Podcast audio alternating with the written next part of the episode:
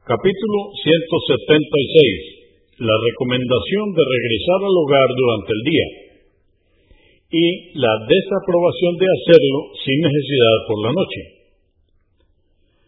985. Narró Yahweh, que Alá esté complacido con él, que el mensajero de Alá, la paz de Dios con él, dijo, si alguno de vosotros prolonga su ausencia, que no regrese con su familia por la noche de improviso.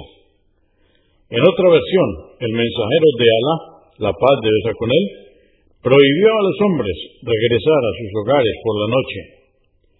Convenido por Al-Bukhari, volumen 9, número 296, y Muslim, volumen 3, número 15, 28.